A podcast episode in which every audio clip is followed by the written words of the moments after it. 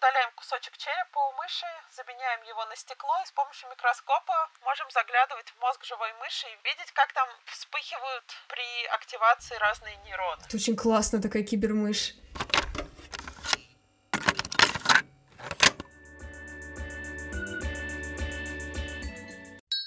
Нейрочай. Всем привет! Это подкаст о том, как устроен мозг человека и компьютера, зачем это знать и что с этим делать. Меня зовут Виктория Земляк. И я Владимир Михеев. Сейчас вечер, и на связи с нами Ольга Ивашкина. Привет! Добрый вечер, привет. Ольга нейробиолог, сотрудница Института перспективных исследований мозга МГУ и лаборатории нейронаук Курчатовского института. Она проводит замечательные эксперименты на генно-модифицированных мышах, чтобы понять, как работает память человека. Все верно? Да, в целом все так.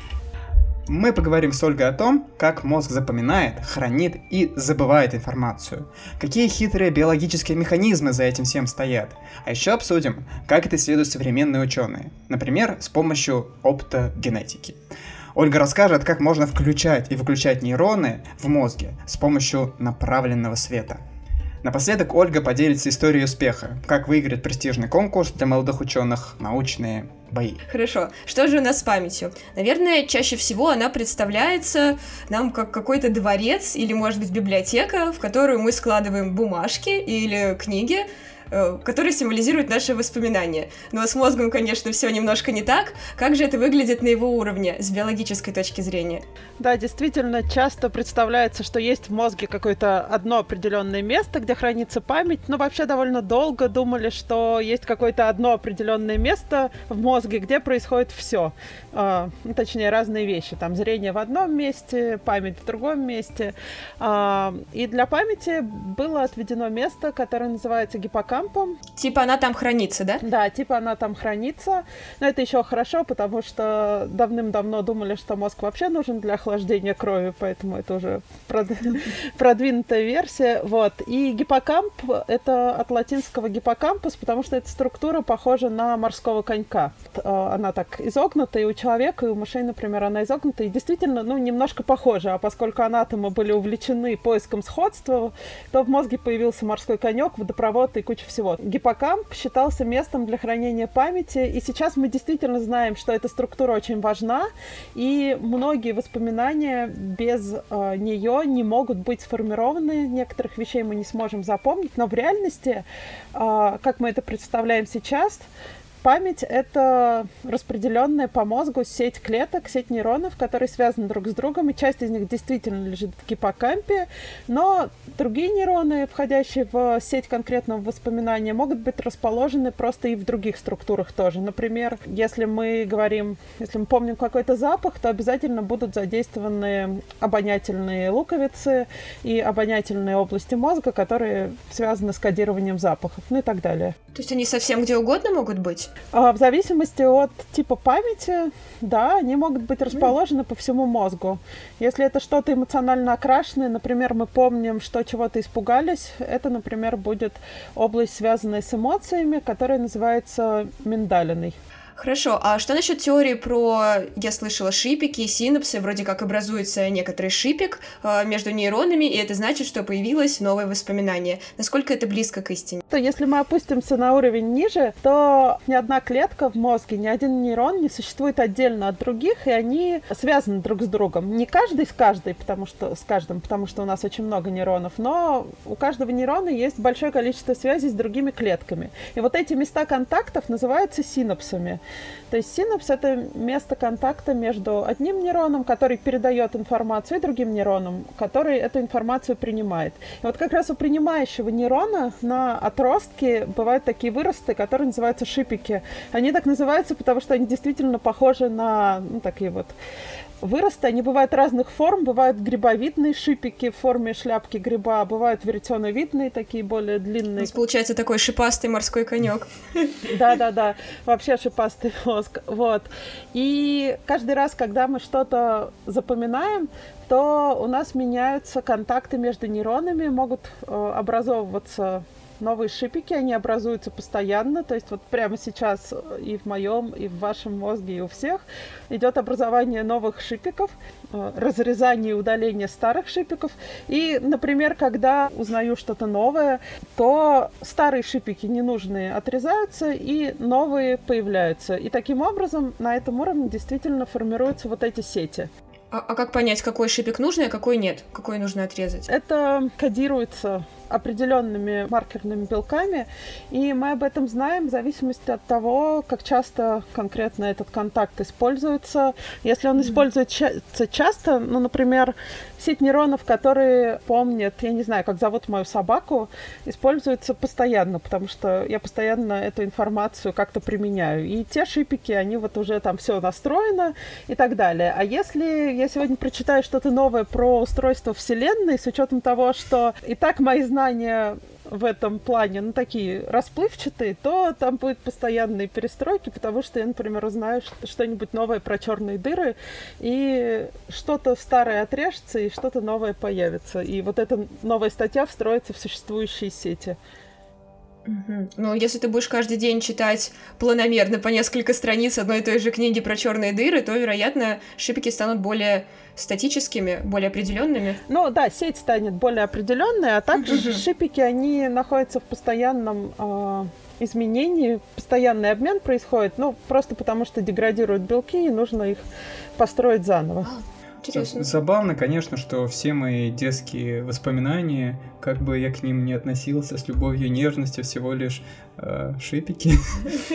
Да, да, это получается нейроны, шипики, контакты между нейронами и возможность быстро передавать информацию между сетями, которые, э, ну, как бы лучше укреплены в результате того, что мы их э, много раз проигрывали. Потому что если я сейчас назову там шесть цифр подряд, то вы их ненадолго запомните, на пару минут. Но поскольку это не важные шесть цифр, и я не попрошу потом их вспомнить в конце подкаста, то они быстро уйдут, скорее всего. не закрепятся в шипиках. А вот все-таки вопрос. А это что же получается? Э, то есть воспоминания о моих близких, знакомых и так далее, это один шипик, то есть, э, допустим, я вспоминаю свою маму, это один шипик. Нет, нет, шипиков там очень много, их несчетное количество. Но я имею в виду конкретные воспоминания. Даже для конкретного воспоминания. То есть для образа мамы там вообще очень много нейронов у нас, потому что ну, мы, наш мозг категоризует мир, и мы знаем, что мама — это женщина, там у нее такого цвета волосы, она носит или не носит очки и так далее. Это все относится в разные категории. Но даже для конкретного воспоминания многие нейроны связаны в единую сеть с помощью многих синапсов, и в этом участвует много-много шипиков. То есть э, шипики у нас играют приблизительно тоже такую же роль, как ноль и единичка в машинном коде, например. Но там может быть сложнее, потому что еще синапс, он может быть это будет один, или может не быть, этот будет ноль. И да, и в машинном коде тоже есть веса между контактами, точно так же, как в мозге.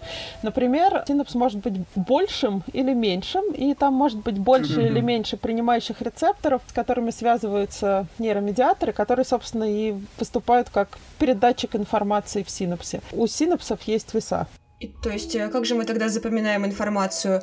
Э, мы даем большие веса каким-то фактам или наоборот каким-то связям? Да, каким-то связям придаются большие веса, потому что в реальности большинство связей у нас уже есть в мозге. То есть, когда я читаю про черные дыры во Вселенной, не прорастает у меня от одного нейрона к другому, прям не ползет аксон, не ищет контактов, а просто, а, ну или формируется больше шипиков, чтобы... Если, если только ты не первый раз в жизни столкнулась с концептом, что существует Вселенная, существуют черные дыры, черный это такой цвет. Если бы ты совсем ничего ничего не знала из этого, тогда образовались бы контакты совсем новые, так? Вот это трудный вопрос. Мы на самом деле не, не знаем на него ответа. Ну, то есть основные пути у нас есть тракты а, в мозге, они все основные сформированы mm-hmm. уже с окончанием формирования мозга. Дальше, ну, прорастают, но чуть-чуть. В основном это новые синапсы. Чуть-чуть могут разрастаться разные структуры, ну, как в том известном эксперименте с визуализацией мозга лондонских таксистов, которым надо было запоминать, э, собственно, пути, и нельзя было пользоваться навигаторами и картой. И к моменту окончания обучения как раз оказывалось, что их гиппокамп очень большой, он разросся по, по сравнению с э, их гиппокампом до. Это потому, что очень много нейронов понадобилось вовлечь вот в это запоминание. Но в целом основные пути у нас есть, а дальше мы можем менять веса синапсов, удалять какие-то ненужные синапсы между контакты между нейронами, добавлять новые, ну и увеличивать вес разными способами. Получается, когда мы что-то запоминаем, у нас просто между двумя или группой нейронов увеличивается скорость передачи сигнала. Да, да. Неплохо. А как это работает? Ну, то есть, что мозгу нужно сделать, чтобы скорость передачи сигнала увеличилась, чтобы веса возросли? Нам, собственно, нужно укрепить этот синапс, ну или ослабить, если мы говорим об ослаблении. И для этого существуют процессы пластичности, которые позволяют, собственно, мозгу меняться. И вот на уровне синаптической пластичности нужно, чтобы произошла экспрессия генов, чтобы с определенных генов образовалась РНК, дальше построились белки, и вот эти белки уже регулируют, собственно, то, как будет происходить изменение веса синапса. Они могут э, запустить экспрессию гена, который кодирует белок, который встроится в мембрану синапса и позволит ему увеличиться просто физически. То есть мы встраиваем новые белки в мембрану, и она увеличивается. И то же самое насчет рецепторов. Это важно, потому что ну, будет больше рецепторов, э, мы сможем это эффективнее как раз принять этот сигнал. И кодируются также кусочки этих рецепторов, которые называются субъединицы. И это позволяет построить и встроить в мембрану больше рецепторов. Это активный процесс, то есть это тоже не сразу было понятно, что это активный процесс, потому что, ну, казалось, ну, помним и помним, что для этого нужно. Но потом в экспериментах в начале 20 века оказалось, что если дать запомнить просто короткие, незначащие буквенные комбинации, между тем, как люди запомнили и людей спросили, что же они запомнили, добавить эпизод активного рассматривания картин, то вот этот эпизод мешает, ухудшает запоминание, и результаты получаются хуже. Таким образом, а, мы поняли, что память — это активный процесс, и теперь мы знаем, что для того, чтобы память была сформирована и воспоминание было получено, нужен обязательно синтез белка. И если, например, мы в наших экспериментах мыши вводим ингибитор синтеза белка, то есть это вещество, которое мешает мозгу синтезировать белок? Да-да-да. Это вещество, которое просто нарушает синтез белка в мозге. Ну, или там, куда мы его ввели. Ну да. Вот, мы его вводим, и если это произошло как раз около того момента, как мышь чему-то обучалась, то дальше долговременная память не сформируется, она не вспомнит то, чему мы ее обучали. Но в этом случае такая одна из самых используемых моделей а, обучения мышей в нейробиологии, самая классическая, на которой были открыты почти все, ну, то есть большинство механизмов памяти. Это модель, которая называется Fair Conditioning на английском или обучение условно-рефлекторному замиранию на русском. И она как раз ведет свою историю еще от экспериментов Павлова с условными рефлексами. И в данном случае мышь запоминает, что какая-то новая ситуация или отдельный а, сенсорный сигнал, например, звук опасный, потому что в этой новой обстановке или во время этого звука получает небольшой, но чувствительный удар током по лапам. И поэтому в этом эксперименте с нарушением синтеза белка, наоборот, скорее приятно это забыть. Um, давай-ка мы поподробнее обсудим uh, вот это вот слово нейропластичность. Оно сейчас довольно популярное, но не всем ясно, что оно значит. Можешь, пожалуйста, раскрыть, что это такое и от чего это зависит? Uh, да, это основное свойство мозга, которое, собственно, и позволяет нам чему-то учиться, всем организмам чему-то учиться, а мозгу постоянно меняться. И это возможность для изменений в мозге, которые подстраиваются под окружающую среду, под стимулы, которые приходят из этой среды. И можно выделить несколько уровней нейропластичности. Яркий пример — какая-то травма мозга или инсульт, когда часть клеток э, погибают по той или иной причине, И дальше постепенно мозг перестраивается, и другие нейроны берут на себя функции этих погибших клеток. Если человек теряет руку, ногу, ну или какую-то конечность, то освобождается часть мозга, которая раньше была связана с э, регуляцией того, что эта конечность делает. И эти нейроны могут постепенно перестроиться и начать управлять какими-то другими частями тела. То же самое, если человек, например, слепнет, и зрение уже от глаз не получает какой-то каких-то сигналов, эти нейроны могут стать, например, э, слуховыми нейронами, которые связаны с, со слухом. И это такой, ну, верхний уровень, уровень пластичности на уровне ага. отдельных клеток. Я слышал, что это называется перекартирование. Раньше, допустим, одна часть мозга отвечала за руку, ну, рука пропала, ее съела акула. Вот эту часть мозга как бы забирают другие соседние части. Теперь эта часть мозга, которая отвечала раньше за руку, э, теперь она отвечает за щеку. Пока ее тоже не съедят, конечно. Ну, надеемся, что хоть что-то останется. Но, но да, идея как раз такая, что вот из-за того, что постепенно могут изменяться контакты и начать получать сигналы от других периферических органов, периферических частей, может и специфичность определенных нейронов тоже поменяться. Кроме того, есть другие уровни пластичности, ну вот, например, на уровне числа синапса, то есть два нейрона могут быть связаны условно одним синапсом или пятью синапсами. И это будет совершенно ну, разные ситуации, потому что пять синапсов это лучше и быстрее, чем один. То же самое на уровне размера этих синапсов, то есть он может быть маленьким и передавать что-то с пятого раза, или большим и передавать что-то с первого. И то же самое на уровне числа э, рецепторов для нейромедиатора. Нейромедиаторы это такие вещества в мозге, которые могут иметь разную природу. Но самое известное это дофамин, серотонин, глутамат гамк, глицин. А некоторые из них это аминокислоты, некоторые из них это вот как раз как дофамин, серотонин. Вот. И а, их функция в том, чтобы они выделяются из части одного нейрона и воздействуют на часть второго нейрона в синапсе.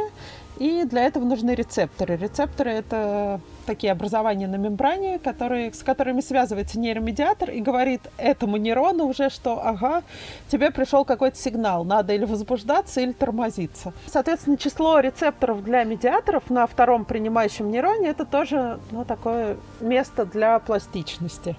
Угу, угу. То есть э, их число может увеличиваться, могут появляться более сильные рецепторы. Ну, в основном увеличивается просто изменяется количество. Рецепторы, угу. они бывают разных типов, но они вот какие есть, такие есть.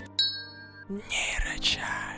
Окей, это все очень интересно, но вот что хотелось бы отметить. Где-то сто лет назад какой-нибудь Эббингаус изучал память тем, что запоминал бессмысленные слова, но за это время мы существенно шагнули, мы знаем гораздо больше о памяти. Как сейчас изучают... И у нас технологии тоже развились, да, не да, стоит да. забывать. А какие сейчас технологии существуют для того, чтобы все это изучать? Может, начнем с истории, все-таки, как было раньше? Да.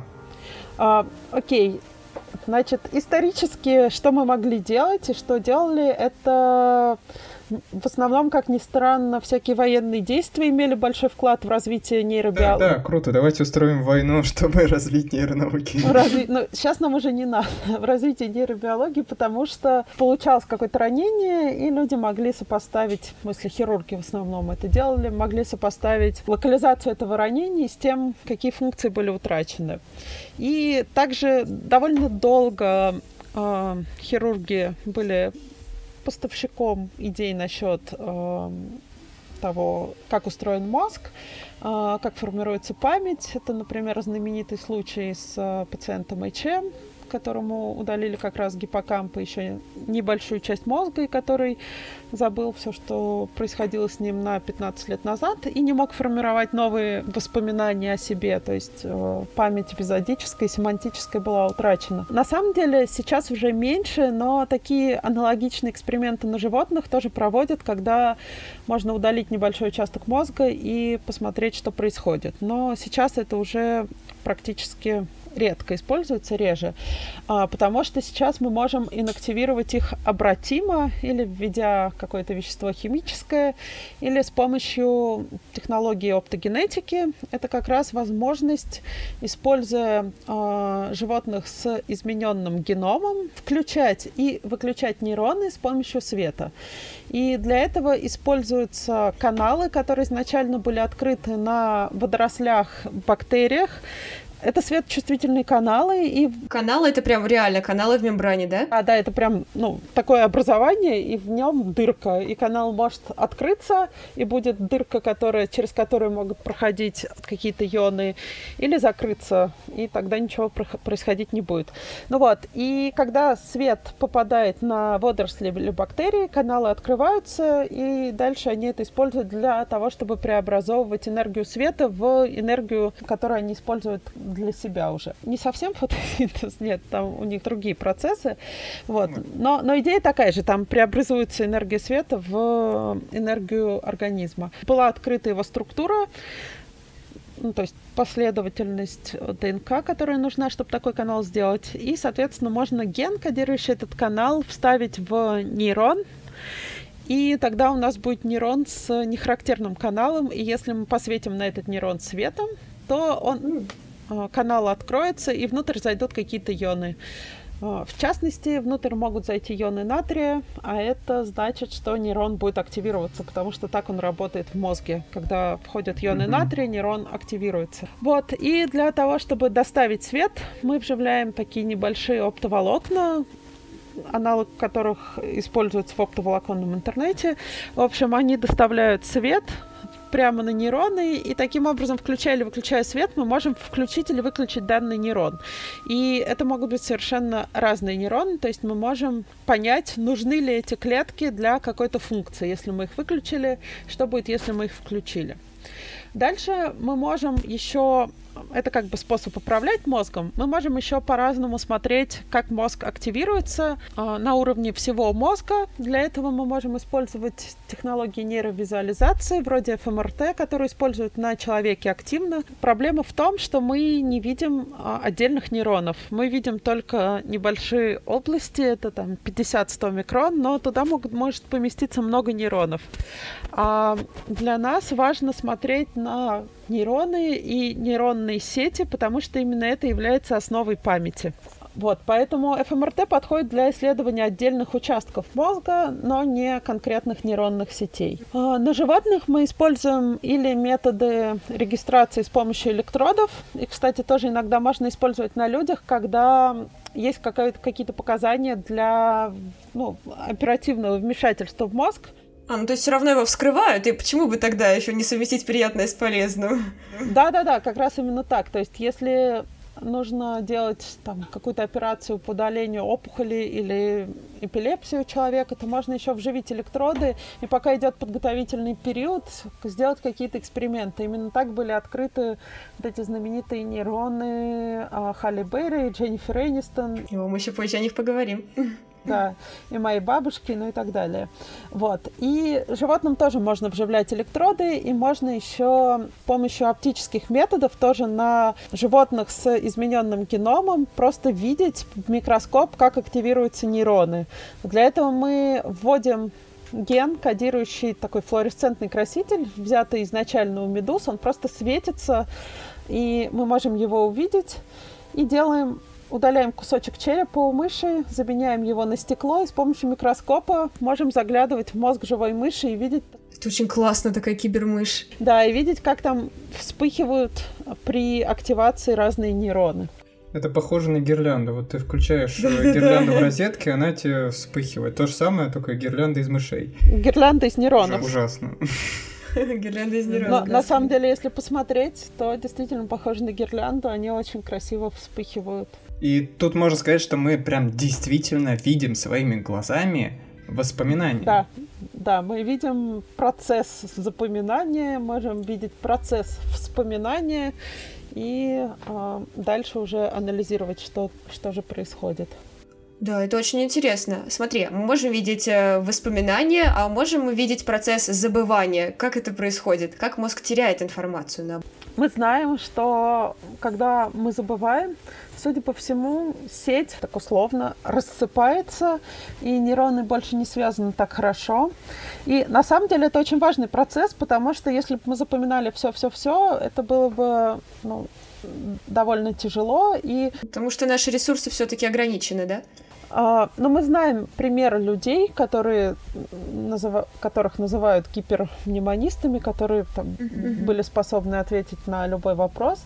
Но вообще для ну, такой устойчивость, чтобы мозг был устойчивой структурой, да, информация, которая не нужна, типа вот этой не, не связанной последовательности цифр или э, то, как выглядят, не знаю, лица людей, которые проехали сегодня там со мной в метро, или какое объявление я увидела у лифта. Если это не важно, то это все стирается и это активный процесс. Есть специальные белки, которые связаны вот со специальным стиранием этой информации.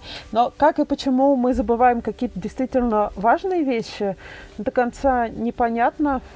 И, видимо, сети рассыпаются по каким-то причинам. Например, если мы говорим о болезни Альцгеймера, когда есть очевидные проблемы с памятью и запоминаниями, там есть бляшки, которые просто мешают физически нейронам нормально контактировать.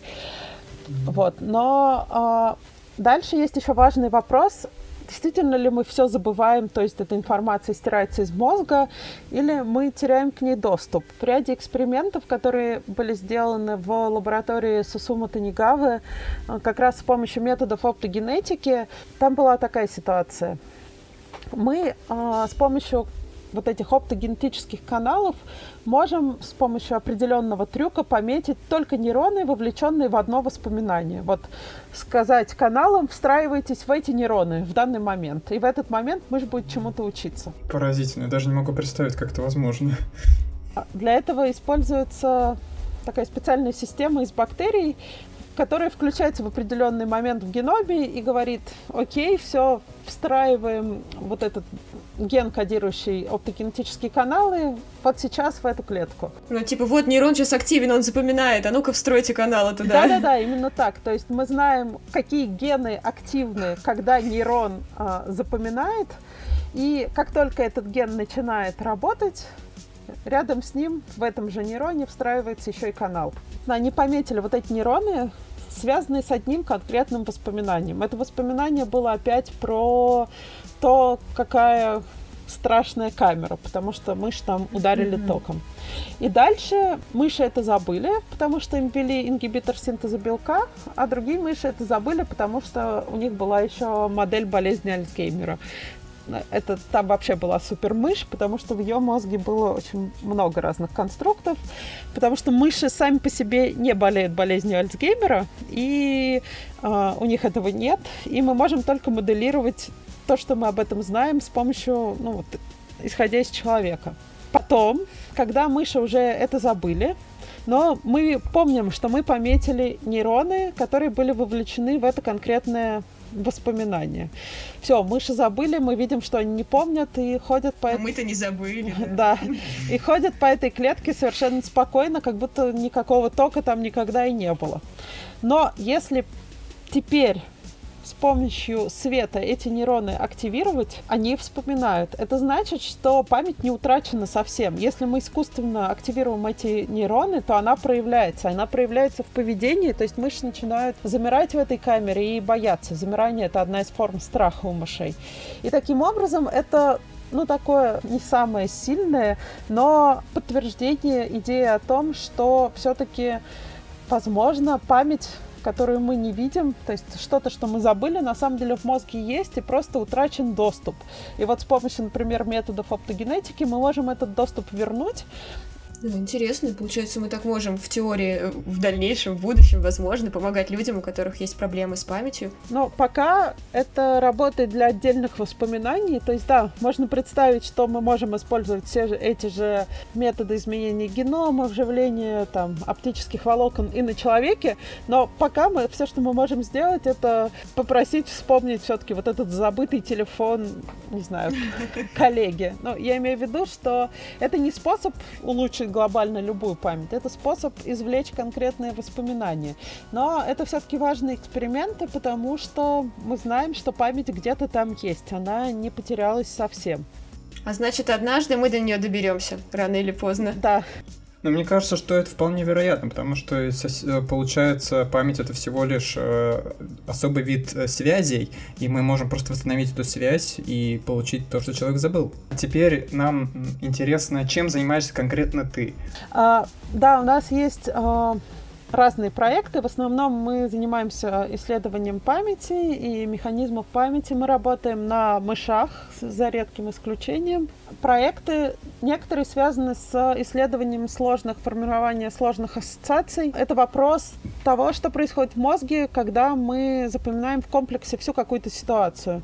Ну, например, если я иду по улице, рядом со мной раздастся там, резкий звук, и я испугаюсь этого резкого звука, то получится, что я запомню всю улицу, как какие-то отдельные сенсорные компоненты, как, я не знаю, звук машин на соседнем шоссе, там, цвет домов, так и всю ситуацию в целом. И нас интересовало, есть ли в мозге такие клетки, которые запоминают всю ситуацию в целом, или всегда вся ситуация — это ну, некоторый набор элементов. Вот. Сразу вспоминаются те знаменитые мемы, где можешь ли ты по картинке восстановить э, звук, и там показывается там, э, улица после дождя. Да-да-да. Вот. И мы делали такую про простую модель такой ситуации на мышах, и мы их просили ассоциировать вместе с током не отдельно звук или свет, а вместе звуковой сигнал, ну это такие пипы, пип-пип-пип, и световые вспышки. И как раз мы использовали методы оптического имиджинга, то есть заглядывали в момент, когда мыши вспоминали мышам мозг и видели вот эти активированные клетки. И оказалось, что да, есть нейроны, которые, которых, условно говоря, не волнуют отдельные компоненты, то есть не волнуют свет или звук по отдельности, но они запоминают только ситуацию в комплексе. Это был очень интересный проект. И дальше мы хотим посмотреть с помощью методов оптогенетики и направленного воздействия вот на эти нейроны, те самые, может, а, действительно ли они играют критическую роль, и если мы заблокируем их активность, выключим их из сети, забудут ли животные всю ситуацию, перестанут ли они пугаться.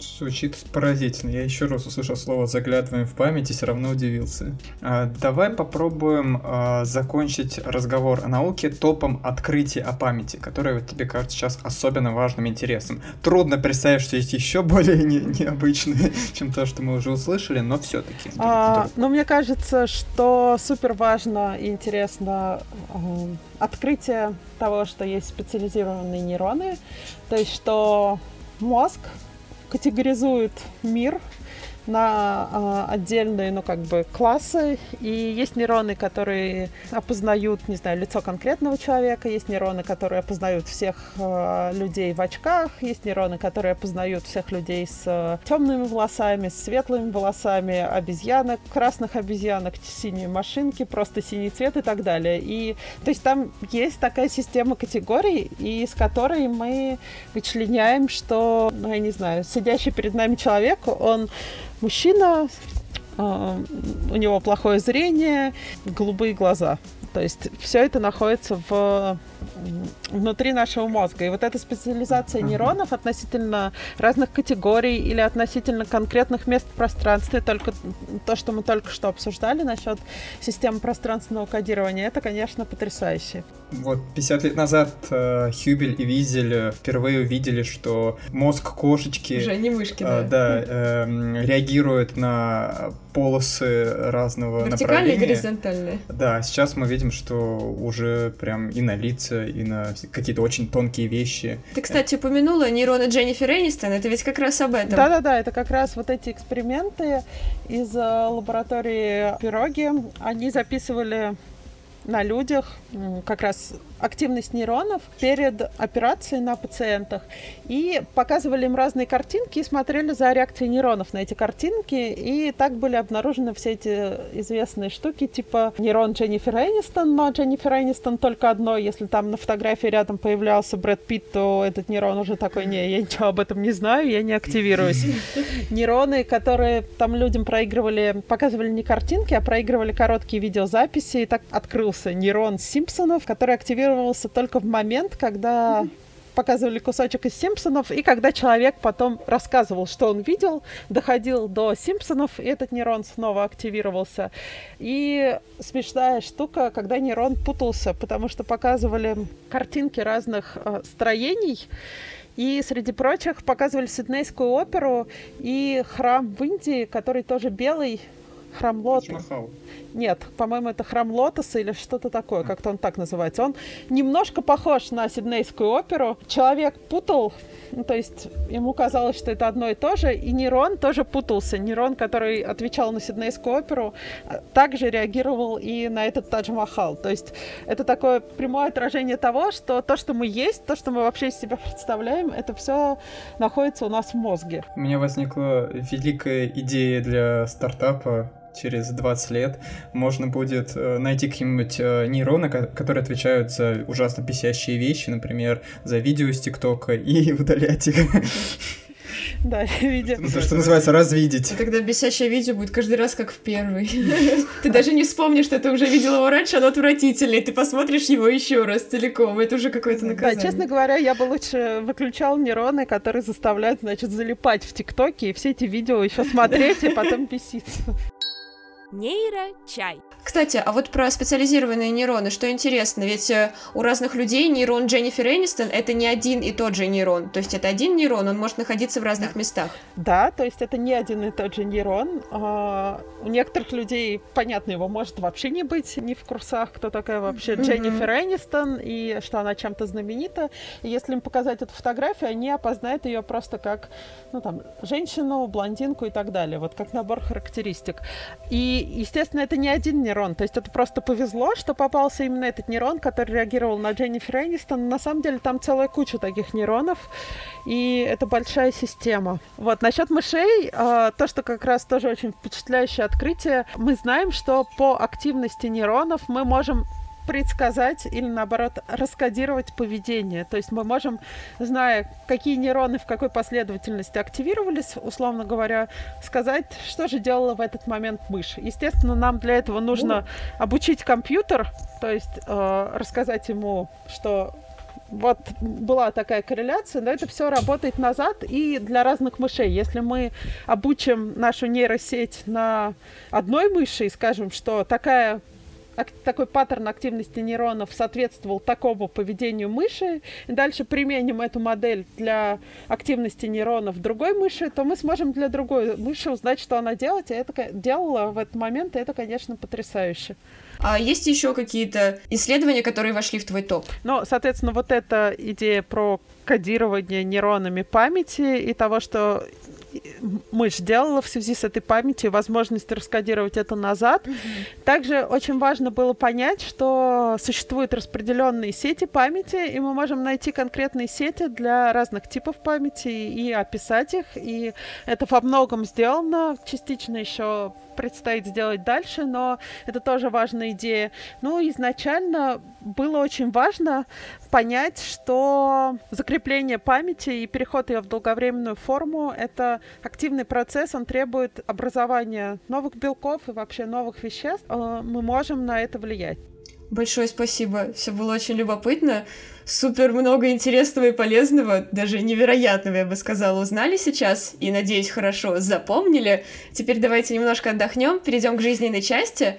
Расскажи нам, пожалуйста, как ты добралась до такой жизни, до исследований памяти, может быть, какое у тебя образование и как оно к этому привело? А, значит, история была такая, я вообще долго хотела быть врачом, но... Это близко. Да, но потом... И, ну, там были какие-то планы, чтобы быть хирургом, исключительно вот, который работает на сердце или на мозге, что-нибудь сложное. А, но, в общем, потом как-то реализм мой меня победил, и я подумала, что можно пойти в близкую область, стала думать про э, биофаки, биологическом факультете, и в итоге туда поступила, собственно, в МГУ.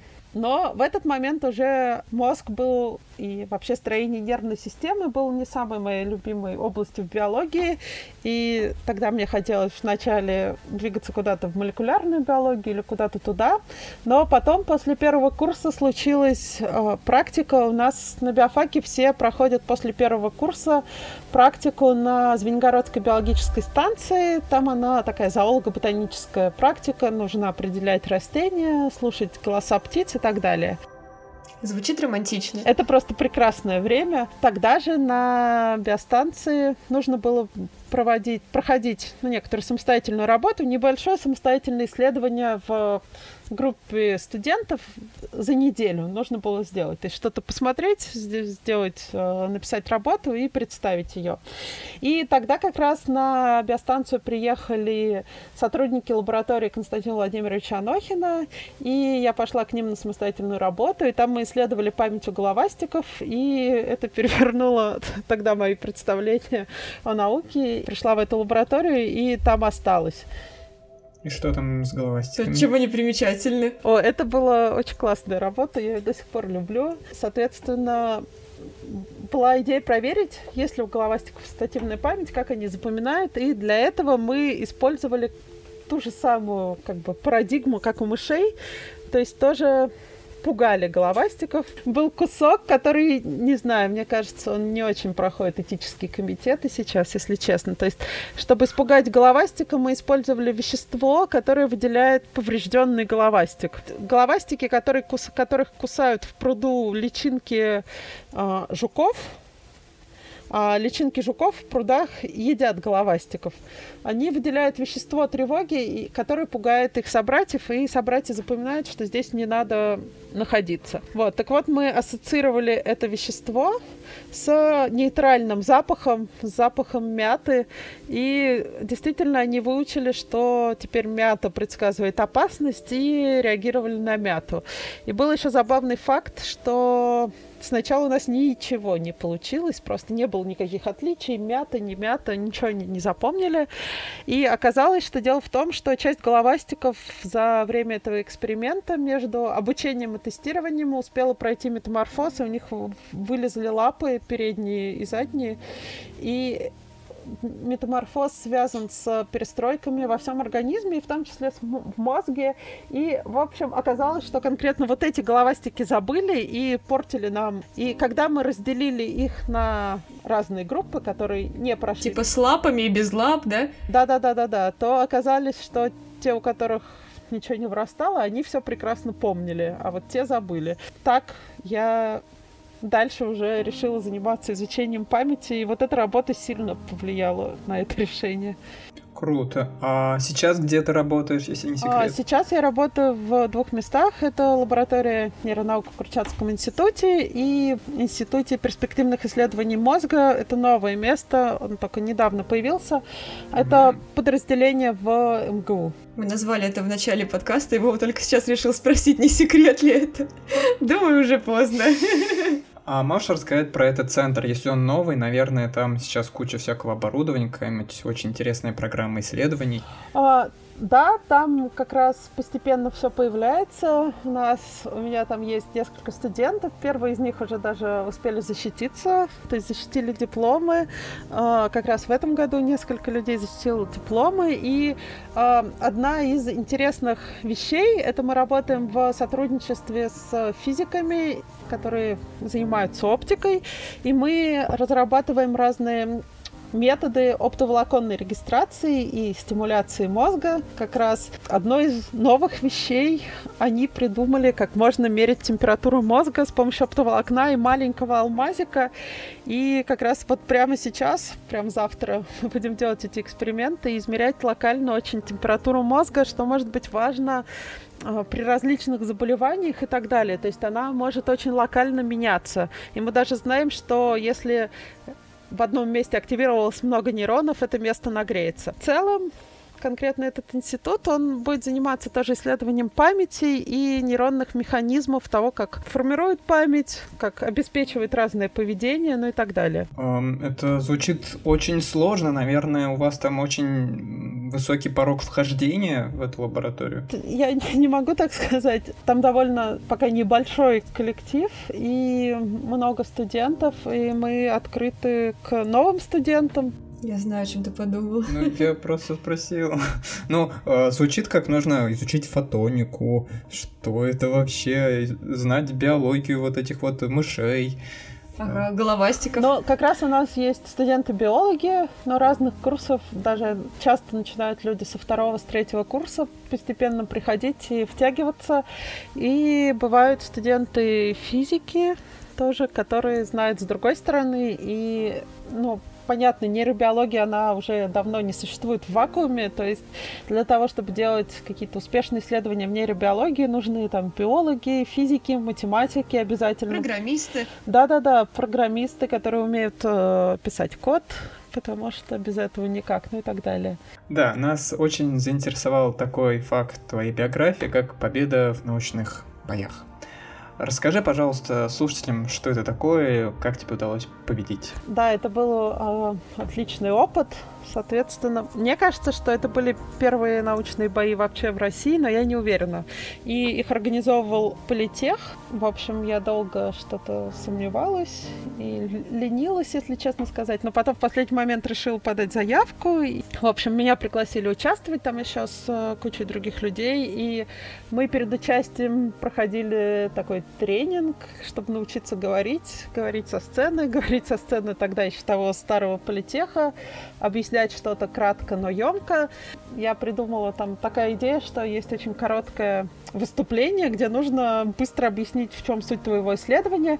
Вот, и я попросила коллег мне помочь. Там у нас были воздушные шарики разных цветов, которые демонстрировали активацию разных нейронов в разных ситуациях. И, соответственно, я рассказывала про то, как э, мы исследуем память, про то, как она формируется. Ну вот, ну и так получилось, что это всем понравилось. Мои коллеги очень классно все показали. Мне надо было только говорить. И самое трудное было рассказывать про мозг детям, тоже в политехе.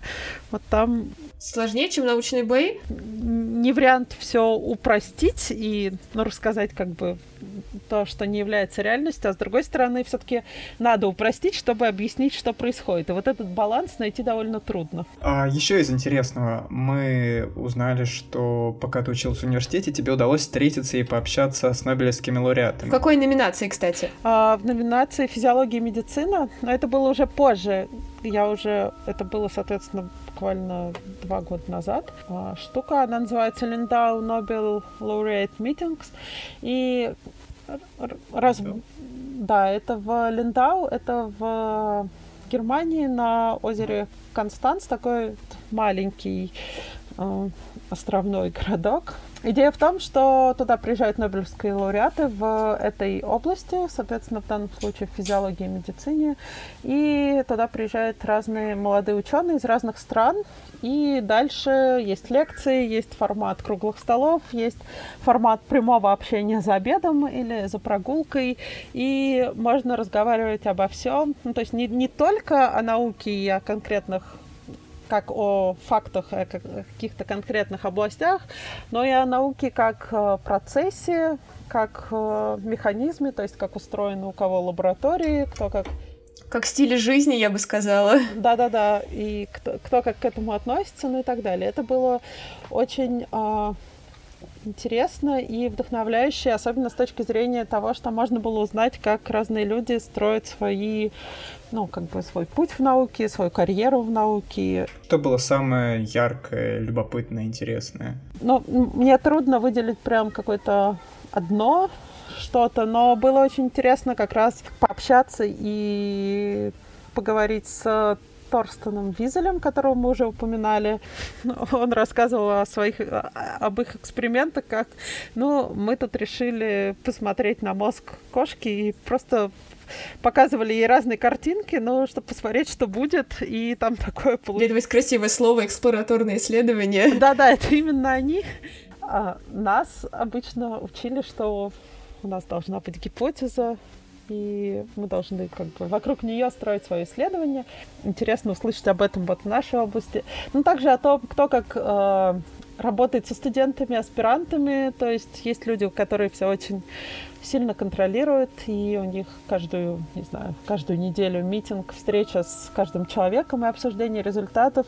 Есть люди, которые больше дают свободы и э, задают общий вектор. То есть примерно мы исследуем память, ты можешь предложить свой проект, ну, давай предлагай, если классный, то делай. Ну, в общем, совсем разные типы устройства лаборатории, и это тоже ну, важно, чтобы понимать, что с разными людьми, там, например, даже с разными студентами тоже можно вести себя по-разному в зависимости от того, какой это человек и что мы хотим вместе получить. Интересно, что нет какого-то одного паттерна именно для нобелевских лауреатов, что среди них тоже есть очень разные люди с разным стилем мышления, организации труда. А, кстати, это проходит только для физиологии или подобная вещь есть для всех номинаций? Это проходит для разных номинаций. Вот mm. э, в этом году, по-моему, должны были быть экономические науки, но они отменились. А, то есть это по одной номинации каждый год, что-то вроде того? Это О. такие редкие. То ли одна в год, то ли две в год. Вот тут я могу путаться немножко. Это только для студентов. Это для молодых ученых до 35 лет. О, еще есть время. Слушай, ну конечно мы сейчас не можем тебя не спросить, как же туда попасть, что для этого нужно сделать. Там какие-то правила разные для разных стран. В России, насколько я помню, нужно было заполнить заявку, и чтобы ее поддержал какой-то университет, то есть э, как раз меня поддержал МГУ, и были еще ребята из э, института имени Сеченова медицинского, и, кажется, из какого-то... А, из э, СПБГУ, мне кажется. Вот вместе со мной, которые были на этой встрече. И, соответственно, дальше, если заявка, поддержанная университетом, проходит отбор, то ну, уже личный как бы персонал, то все, можно ехать. Но... Интересно, что ты можешь туда поехать только один раз, и а. второй раз только если ты уже как бы победил Нобель, выиграл Нобелевскую премию. Это твое. Да, можно бросить монетку на возвращение. А, но мы поговорили о, о Нобелевских лауреатах, и я думаю, в этот момент как раз-таки нужно вспомнить о другой стороне науки, то, что она не всегда гладкая, чистая, и все там хорошо получается. О, это получается время для нашей любимой становящейся постоянной рубрики, которая называется «Нейрофейлы». Вот, мы просим тебя рассказать о каком-нибудь таком м- фейле в твоей научной карьере, который с тобой произошел. Но обязательно, чтобы это было смешно. Да, и... хорошо, это будет и смешно, и грустно, это всегда и смешно, и грустно. А, на самом деле этих фейлов, ну, они постоянно происходят. Один такой давний студенческий, но очень обидный, заключался в том, что один из методов анализа мозга — это анализ на срезах, и для этого нужно, чтобы животные ну, что-то сделали, чему-то обучились, и дальше мы их э, умершляем и забираем у них мозги, и дальше, чтобы сделать срезы, нужно эти мозги заморозить, потому что мы делаем такие замороженные срезы на криостате, тонкие, получается. Можно сделать там 10-20 микрон срез и дальше проводить окрашивание, чтобы выявить белки, связанные с активностью и пластичностью тех или иных структур мозга. Мы сделали эксперимент с моей коллегой, тоже студенткой тогда, и это были прям ценные животные, прям очень важные. И мы сделали эксперимент, все было нормально, в смысле поведенческий. Обучили их, протестировали, увидели, что память есть, и теперь хотели посмотреть, как же активируется мозг в момент извлечения памяти. Дальше эти мозги были забраны, и дальше мы их положили в термос с жидким азотом, и все. В смысле, что дальше надо было их перенести в холодильник. И этого не произошло, и они просто там, азот весь испарился, и они там и остались. И это был, мне кажется, такой первый серьезный fail. И вот. Да, не сильно вам за это потом влетело? Ну, нам влетело от самих себя, потому что... О, это хуже всего. Да, мыши а, мышей надо беречь, и мы не можем там, там было, ну, очень много, наверное, 30 или 40 животных в этих мозгах. Это целая мышиная стая. Мы, конечно, не можем их так расходовать, и это было ну, в общем, да, это скорее грустная история, чем веселая, простите. Но были еще всякие истории с мышами, которых мы путали и тестировали не на то. Ну, в смысле, они были обучены одному, а мы сажаем их в другое место, и они не помнят. И вы такие, почему вы этого не делаете, ребят? Ну что с вами не так? Да, да, Они, да, да, первый раз вижу Почему эту моя штуку. мышь не работает? Да, да, да. Ну, именно так, почему мышь не работает. И бывает, что она не работает, ну, как-то что мы что-то исследуем, где она может не работать. Ну, типа, память не нарушилась каким-то новым веществом, ну, окей, бывает. Значит, не, не работает вещество, или эта память не нарушается, а тут они были обучены по нашим представлениям. И вот, вот, вы должны помнить, и это был просто вообще угар, конечно. Когда мы поняли, что это другие мыши. Мыши тоже, наверное, немного удивились. Но мышь Почему там мне ходит требует так- крутить колесо? Я даже не видела колесо ни разу в жизни, серьезно. Тут так интересно, мы тут никогда не были, как здорово. Путались баночки, в которые мы окрашиваем мозги, и мы окрашивали их не на то, и там уже ты такой смотришь, а это не нейроны покрасились. И а почему они такие? Мы когда окрашиваем белки, которые участвуют в пластичности как раз, они локализованы в ядре, и мы на срезе видим такую кучу ядер нейронов, которые до этого участвовали в пластичности. А бывают всякие маркеры, которые вещества, которые находятся обычно в цитоплазме, и э, если ядро оно выглядит таким кругляшком, то цитоплазма нейрона она выглядит ну такой распластанной такой звездочкой непонятной. И вот было всякие такие ситуации, когда мы красили как бы вроде бы на, чтобы увидеть ядра, а оказывались звездочки, и дальше долго все пытались понять, что же это такое и что произошло.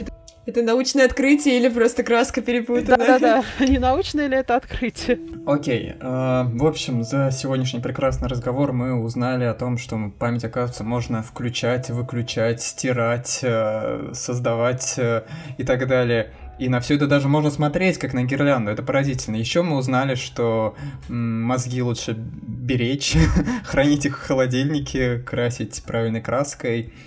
Думаю, на этой прекрасной ноте можно закончить. А, наши дорогие слушатели, ставьте нам лайки, комментируйте, а, рассказывайте своим друзьям о том, что мы сегодня узнали. И три чая каждому, кто заслушал этот выпуск. До новых встреч! Всем пока! До свидания.